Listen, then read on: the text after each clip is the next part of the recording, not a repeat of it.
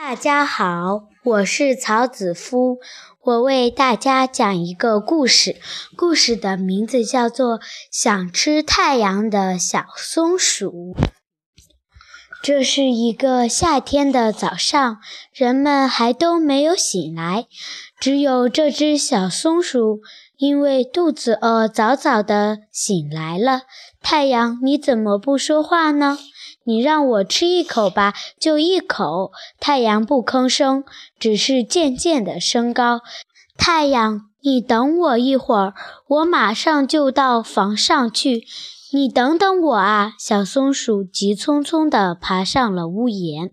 可是太阳一转眼间又升高了一点。它好像在嘲笑小松鼠一样，对着小松鼠发出了强烈的光。小松鼠有些失望，它就一直这样坐在房顶上，直到太阳落下山去。怎么？原来太阳住在那儿！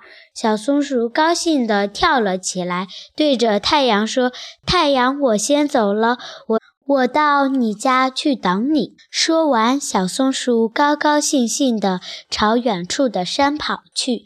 小松鼠不停地跑，终于跑到了那座山上。原来大山后面是一片树林呀！